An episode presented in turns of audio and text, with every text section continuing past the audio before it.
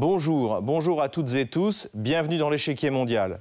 Au sommaire aujourd'hui, crise énergétique, la colère monte en Europe. Le sabotage des gazoducs Nord Stream 1 et 2 n'a pas en soi initié la crise énergétique qui va s'abattre sur l'Europe cet hiver. Il a cependant été un accélérateur pour la perception de ce qui paraît désormais être une catastrophe inévitable. Les pays européens ont bien entendu pris des mesures pour pallier les conséquences de la pénurie à venir, mais elles paraissent sous-dimensionnées par rapport aux risques réels. La solidarité européenne ou atlantique se transforme en un chacun pour soi au fur et à mesure que la perspective d'un blackout se rapproche. Le problème du gaz est double. Il n'y a pas de source alternative miracle et il n'y a pas de route logistique miracle. Tandis que les Européens se débattent avec ces problèmes a priori insolubles, d'autres acteurs non alignés commencent à trouver une nouvelle place sur l'arène géopolitique et géoénergétique mondiale.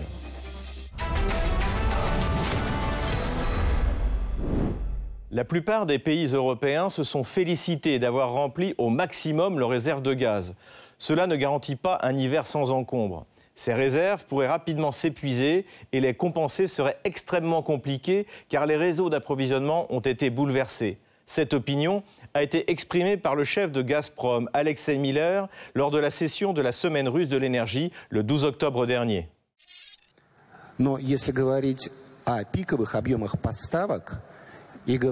S'agissant des volumes maximaux de livraison, et pour ce qui est du volume de gaz qui va manquer au bilan européen journalier, des experts européens donnent aujourd'hui des chiffres astronomiques. Il pourrait manquer à l'Europe 800 millions de mètres cubes de gaz par jour pendant les vagues de froid anormales. Cela fait un tiers de la consommation européenne totale. Les autorités lettonnes, par exemple, sont parfaitement lucides sur ce sujet et anticipent le pire. Elles continuent à accumuler des réserves de gaz supplémentaires à un moment dans l'année où l'on commence précisément à utiliser ces réserves. Le portail CE Energy News décrit ce processus original. Le laiton Connexus se prépare à augmenter le stockage de gaz malgré la saison des retraits. Dans le but d'assurer un approvisionnement continu et sûr en gaz naturel, le gestionnaire laiton du réseau unifié de transport et de stockage de gaz naturel Connexus Baltic Grid a effectué des préparatifs techniques pour permettre l'injection de gaz naturel dans le stockage souterrain de gaz d'Insulkans, qui devrait continuer pendant la saison de prélèvement de gaz. En raison de la situation géopolitique actuelle en Europe, pour la première fois dans l'histoire de l'entreprise, l'installation de stockage des flux de gaz naturels a démarré dans les deux sens en février de cette année. La saison de soutirage du gaz naturel débutera le 15 octobre. La saison de soutirage correspond généralement au moment où l'injection de gaz dans le stockage souterrain est terminée. Une autre solution est d'acheter de l'énergie électrique directement. C'est ce que l'on observe en Europe de l'Est, puisque la Roumanie vient de commencer à exporter de l'électricité en Moldavie, mais ce n'est pas gratuit. En visite à la centrale de Rovinari, Virgil Popescu, le ministre de l'énergie roumain, a déclaré que la Roumanie vendait à la Moldavie l'électricité deux fois plus cher que sur le marché intérieur roumain. Une déclaration dont s'est fait l'écho la radio roumaine Europa FM le 14 octobre. Hydroelectrica vend de l'énergie à la République de Moldavie avec 200 lei par mégawattheure de plus que ce que paie un consommateur roumain, déclare Virgile Popescu. Hydroelectrica a commencé à fournir de l'électricité à la République de Moldavie. Le prix n'est pas du tout petit, selon le ministre de l'Énergie. Virgile Popescu dit que les personnes physiques de notre pays peuvent bénéficier d'un prix de 255 lei net par mégawatt par heure par rapport aux 450 lei que les citoyens de Moldavie paieront. Le ministre des Infrastructures et du Développement régional de la République de Moldavie a également récemment lancé une demande à la population, à savoir économiser le plus d'énergie possible. La Roumanie et la Moldavie sont des consommateurs relativement modestes et l'on peut imaginer qu'à coup d'ajustement et de limitations plus ou moins contraignantes, l'objectif puisse être atteint. Mais que se passera-t-il pour l'Allemagne, poumon économique de l'Europe? Le ministre allemand de l'économie, Robert Hadeck, pronostique une récession. Cette année, nous aurons un recul de la croissance économique par rapport aux projections d'avril dernier. Nous prévoyons maintenant une croissance de 1,4% à l'automne, mais en avril de cette année, nous prévoyons encore 2,2%. Pour l'année prochaine, nous serons en récession avec une prévision de moins 0,4% de croissance.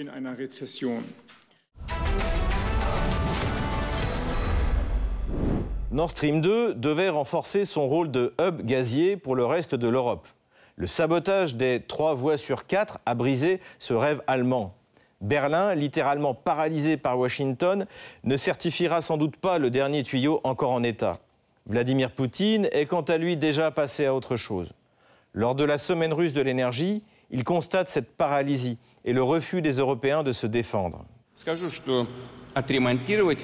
Il est bien sûr possible de réparer les gazoducs en panne passant sous la mer Baltique, mais cela n'aura de sens qu'en cas de poursuite de leur exploitation économiquement justifiée et bien sûr en garantissant la sécurité des itinéraires. C'est une condition primaire la Russie est prête à reprendre les livraisons. La balle est dans le camp de l'Union européenne. Si elle le veut, elle n'a qu'à ouvrir le robinet.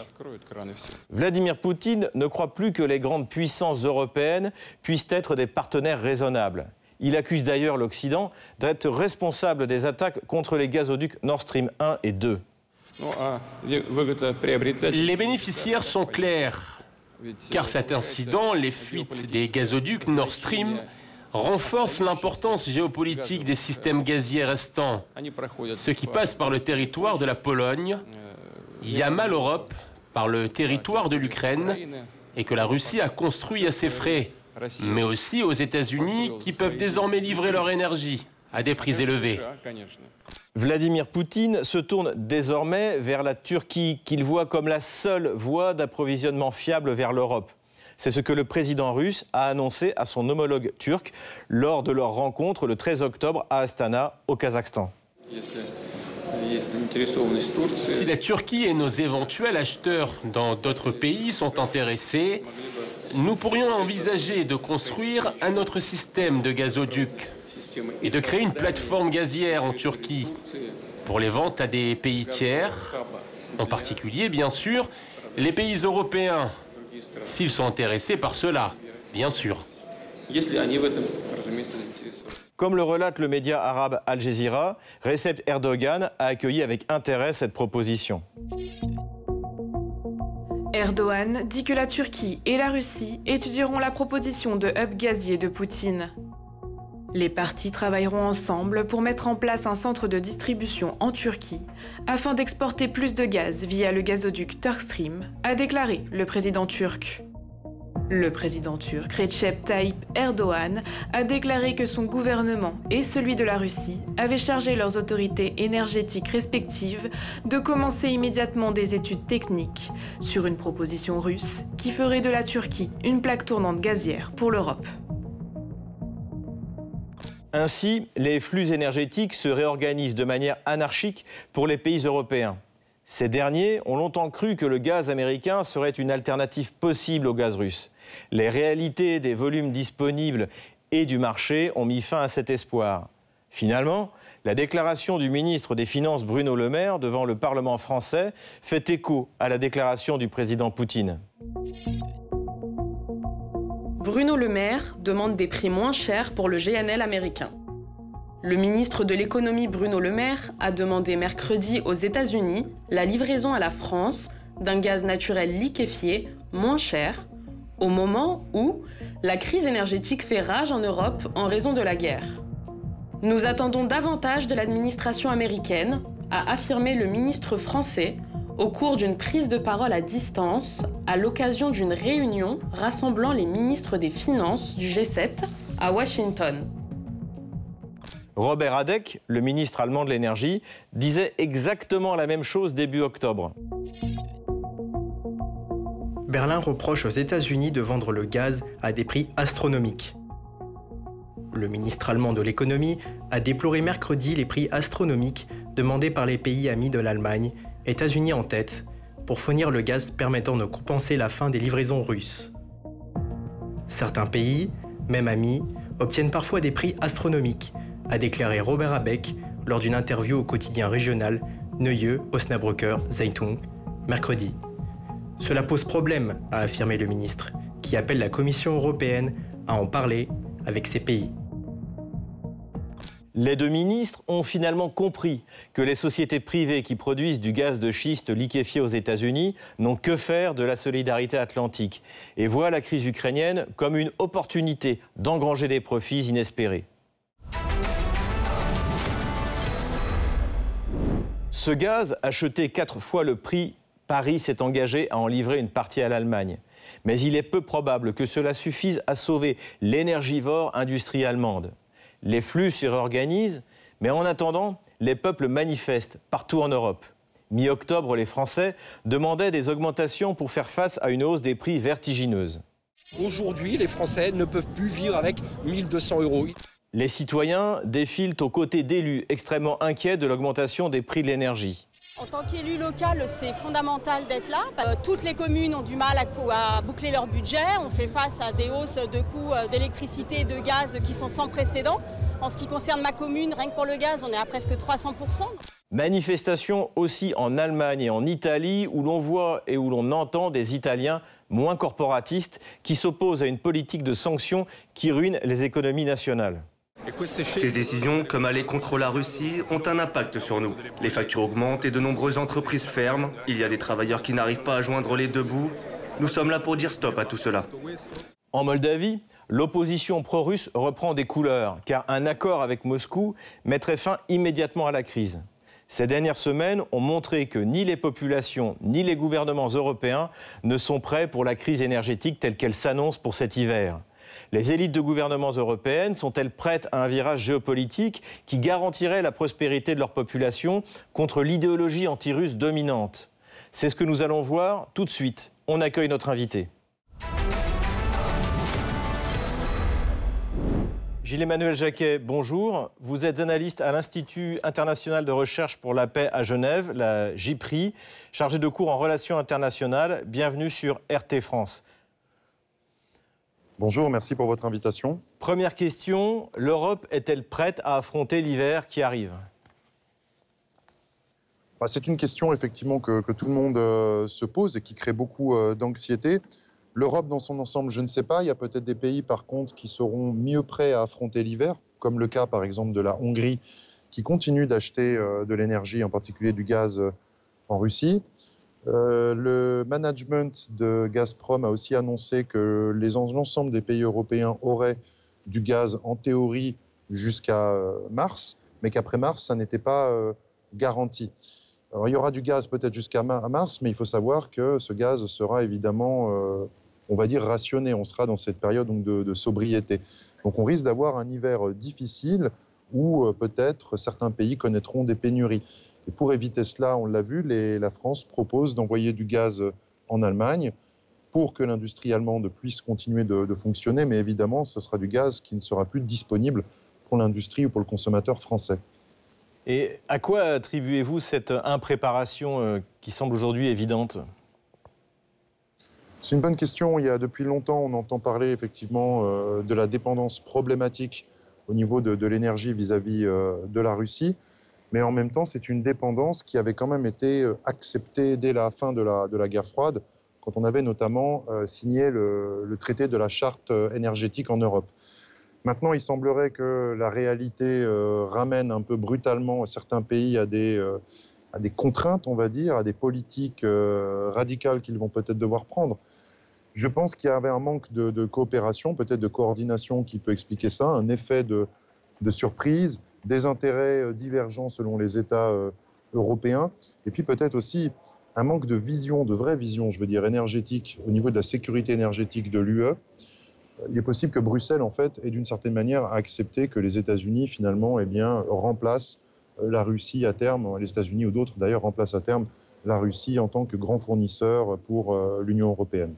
Et pour pallier cette crise énergétique qui s'annonce, ces limitations qui vont concerner notamment l'industrie, vous venez de le dire, est-ce qu'il est encore temps de faire quelque chose qui pourrait justement permettre d'éviter cette crise? Il faut voir de quelles déjà ressources énergétiques aussi on parle. Sur le pétrole, on peut plus facilement que le gaz trouver des fournisseurs ailleurs et augmenter les, volumes de production. Euh, les prix sont effectivement plus volatiles, mais les contrats sont plus flexibles, alors que sur le gaz, on est quand même sur des contrats de long terme, assez contraignants. Euh, il y a aussi d'ailleurs des contraintes techniques qui sont plus importantes par rapport au pétrole. Et puis les prix aussi euh, sont plus difficilement modifiables pour le, le gaz. Donc déjà, il faudrait voir au niveau de quelles énergies. en prenant un peu de recul, euh, quelles seraient les solutions à long terme? Là, vous avez parlé des, différentes sources d'énergie, mais il y a notamment quelque chose d'important pour les, sources d'énergie françaises, c'est le nucléaire. Donc, euh, euh, est-ce que ces, ces, sources alternatives, dont le nucléaire, représentent une alternative à long terme? Bon, on, est sur un, on, tombe finalement sur un débat politique qu'on retrouve en, France et dans plusieurs pays de l'UE notamment ce qui touche le, nucléaire. Euh, on a euh, une approche assez idéologique d'ailleurs euh, là-dessus. D'un côté, on a les tenants d'un lobby d'une industrie qui nous disent que le nucléaire est parfaitement sûr et maîtrisé. Et à l'inverse, on a des mouvements écologistes qui, eux, considèrent que même lorsque les risques sont maîtrisés, il y a tout de même encore trop de risques qui pèsent. Et puis on parle de Tchernobyl, de Fukushima, des problèmes aussi de recyclage et d'enfouissement des, des déchets. Le nucléaire pourrait être par contre, c'est vrai, une alternative pour la France. La France était plutôt bien dotée, mais il n'est pas inutile de rappeler que c'est le gouvernement français actuel qui a réduit la capacité nucléaire sur les dernières années et qui maintenant euh, eh bien, se rend compte qu'il a fait un, mauvais choix. Mauvais choix qui était peut-être d'ailleurs idéologique et puis aussi, euh, je dirais, qui se faisait dans le cadre bah, finalement de cette transition écologique qu'on a appelé souvent de nos voeux, mais euh, pour laquelle il manquait peut-être un événement déclencheur qui puisse vraiment pousser euh, à adopter des politiques de sobriété.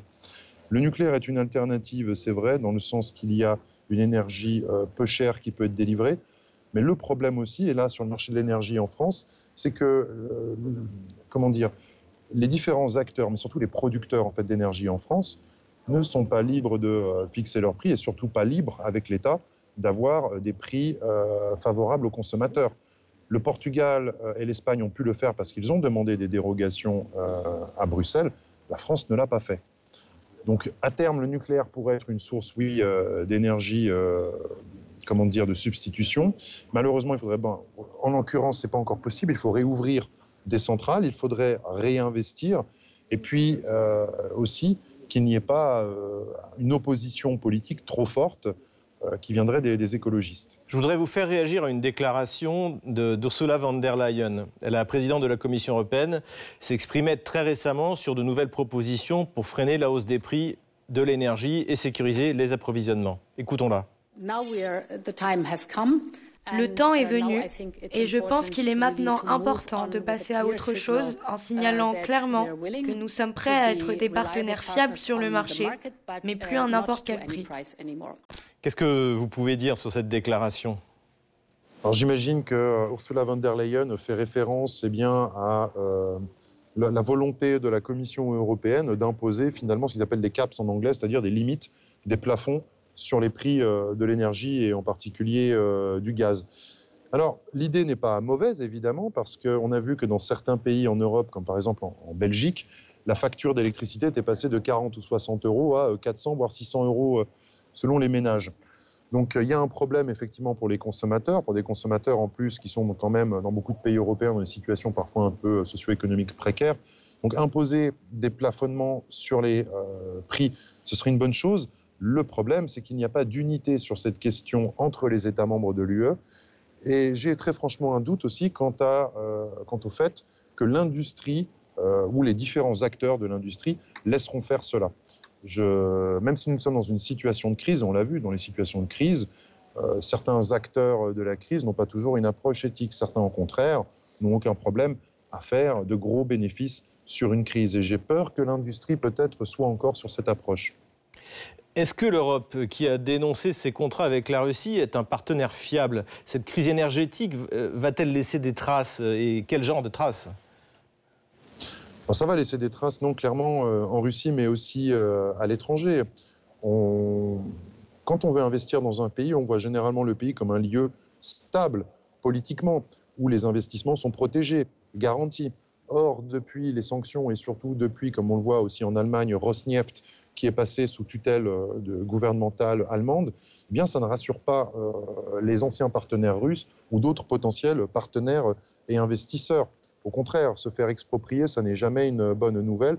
Mais pour être tout à fait aussi, euh, comment dire, équilibré, c'est quelque chose qu'on a aussi observé en, Russie avec des expropriations ou nationalisations. Mais pour en revenir à l'UE, il est vrai qu'au niveau de son image de partenaire commercial fiable, eh bien, effectivement, cette image est un peu écornée.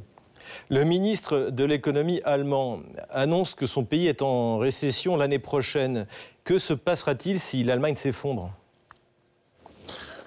Alors, l'Allemagne annonce une récession, les États-Unis aussi, euh, en tout cas les chiffres, hein, les, statistiques montrent quand même qu'aux États-Unis, c'est aussi une récession qui se profile. Je pense de manière plus générale, c'est aussi dans l'UE qu'on aura une récession.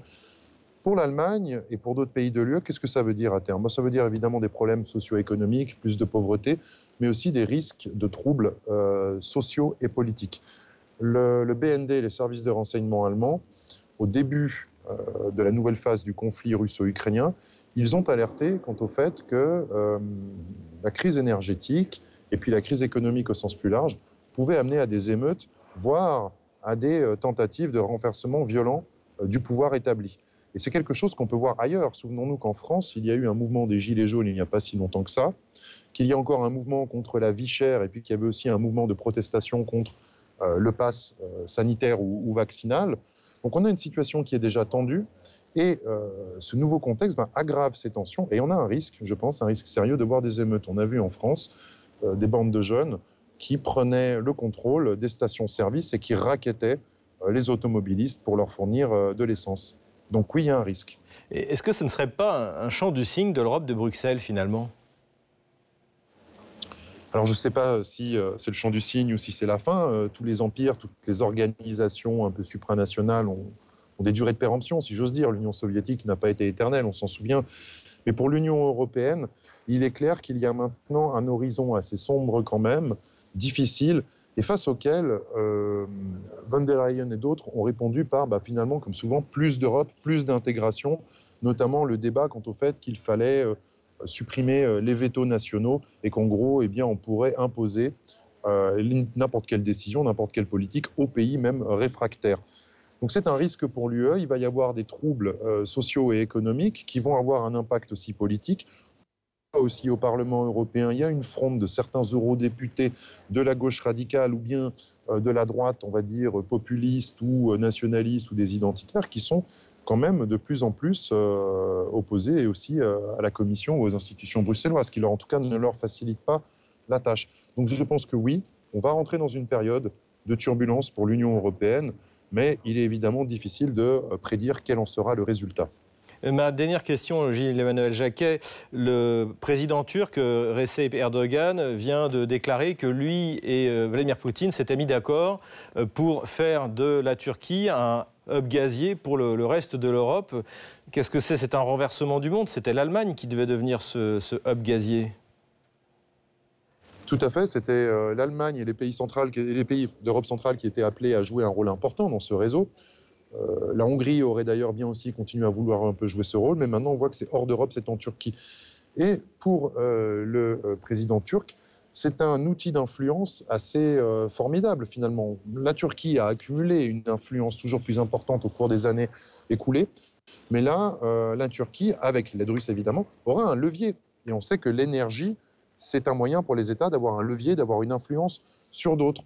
Donc effectivement, au niveau aussi de l'indépendance énergétique de l'Union européenne, ça n'est pas nécessairement une bonne nouvelle, puisque ça sera hors aussi euh, de la juridiction, on va dire, de, l'Union européenne. Et ce que ça symbolise aussi, c'est un rapprochement, bon, russo-turc aussi, mais un rapprochement de la Russie avec d'autres partenaires non européens, ce qui peut signifier aussi peut-être pas une isolation euh, de l'Union européenne, en tout cas pas tout de suite, mais une Union européenne qui pèsera de moins en moins et qui aura surtout de plus en plus de mal à faire entendre sa voix et à défendre ses intérêts. Merci Gilles-Emmanuel Jacquet. Je rappelle que vous êtes analyste à l'Institut international de recherche pour la paix à Genève, chargé de cours en relations internationales. À très bientôt sur RT France. On termine, comme chaque semaine, avec les questions des téléspectateurs. Vous nous écrivez sur Odyssée et sur Telegram avec le hashtag Échiquier mondial RT France. Et nous découvrons ensemble vos questions en fin d'émission. La première est posée par Samira. N'est-il pas normal que les compagnies gazières et pétrolières paient la note de gaz? Cette affirmation peut paraître en effet justifiée, car l'offre d'hydrocarbures ayant baissé, les prix ont été tirés vers le haut et les compagnies de gaz et de pétrole en ont profité. Cela dit, les profits supplémentaires obtenus par Total, par exemple, sont insignifiants face à la facture énergétique que la France va devoir payer. En outre, l'intérêt à moyen long terme de la France comme de Total, est d'investir pour trouver soit de nouveaux champs de gaz ou de pétrole, soit pour développer des énergies non carbonées qui soient capables de réellement remplacer les hydrocarbures. Grégory nous a aussi envoyé une question, on va l'afficher. Bruno Le Maire a demandé une réduction du prix du gaz liquéfié nord-américain. Sa requête peut-elle être entendue? Absolument pas les compagnies pétrolières nord-américaines sont totalement indépendantes de l'État central. Il est inimaginable que Washington impose un prix à l'export à ses sociétés en dessous des prix du marché, surtout pour sauver les industries européennes qui concurrencent l'Amérique. Une décision inverse pourrait même être prise par le gouvernement américain. Elle consisterait à interdire ou à limiter les exportations de gaz pour empêcher une inflation catastrophique sur le marché intérieur américain lui-même. Dernière question, celle de Drissa. La mise en place d'une limite de tarif sur les prix du gaz ou du pétrole russe est-elle une solution? Non, car la Russie a été très claire, elle ne vendra pas en dessous des prix du marché. Ces caps sont quasi impossibles à mettre en place car l'offre est largement inférieure à la demande. En outre, la Russie est en train de mettre en place tout un réseau de clients qui remplace déjà avantageusement les pays européens capricieux. La Chine, l'Inde ont clairement fait savoir qu'elle continuerait à acheter du gaz et du pétrole russe. Pékin a même demandé à ses sociétés de cesser de réexporter le gaz russe vers l'Europe pour ne pas risquer de pénurie cet hiver. C'est la fin de cette émission. Merci de nous avoir suivis. Rendez-vous la semaine prochaine sur RT France pour un nouveau numéro.